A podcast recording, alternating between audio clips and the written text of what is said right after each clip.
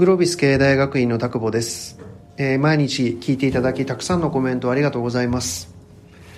えー、いろんな種類のコメントをいただいていますけども何といっても、えー、若手に話をする時のネタ作りに最高ですというコメントが、え最近いただいたコメントの中では私的には一番嬉しかったです。ありがとうございます。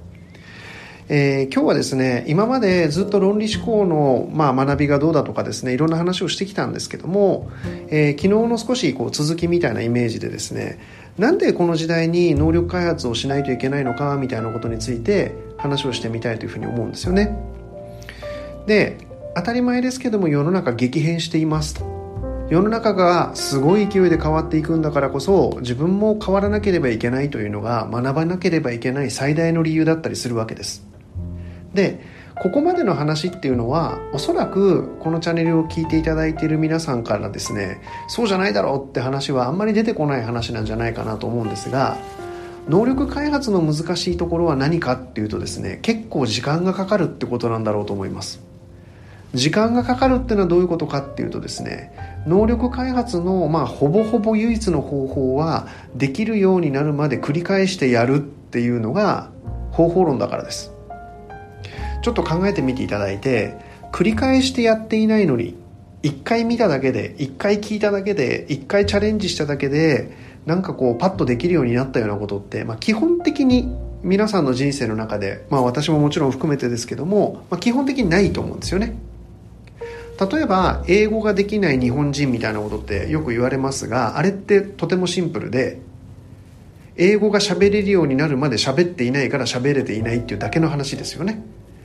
だから英語が喋れるようになるまで英語を喋ったアメリカに行ったら2歳3歳の子供はみんな英語喋ってるわけです。ということはできるようになるまでやったらできるようになるしできるようになるまでやらなかったらできるようにならない、えー、訓練の方法はただ一つ繰り返しだということです。じゃあその繰り返しっていうことを考えるとですね、えー、まあ結果的にはやっぱり一定の時間がかかってしまうということがあるので学びということに関して言えば思い立ったが吉日です。その日が残された人生の中で一番若い日なんですよね。そう考えたらまあ学ばないとやばいよなとかこういうこと勉強したいよなって思ったら明日に引きずらないってことが結構ポイントかもしれません。これは心技体何を鍛えるのでもそうです。例えば体。もう40を過ぎると週に一遍のトレーニングでは発達することはなく維持がせいぜいだっていう話。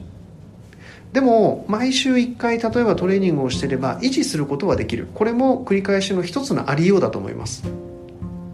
心のトレーニングも繰り返しです。いきなり大きな負荷を心にかけてしまうとですね心がちょっと参ってしまうみたいなこともあるかもしれませんけどもまず営業として自分の数字が作れるようになる。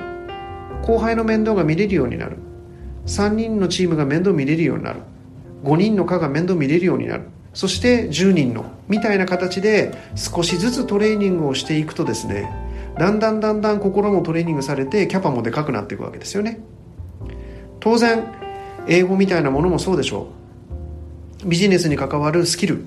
例えばファイナンスの力とかアカウンティングの力とかマーケティングの力なんかも何度も何度も学び何度も何度もトレーニングすることによって身についていく。こんなことを大前提とした時に、えー、この番組を聞いてくださっている方には本当に一日も早くですね、えー、自分が何を本当に本格的に勉強しなければいけないのかということを見定めて、えー、チャレンジを始めていただきたいななんて思っています。え、この番組自体は毎日5分ということでですね本当に単なるきっかけにしかならないと思いますけども逆に言えばなんか皆さんが学び始めるきっかけに使っていただけたらもう本当に嬉しいです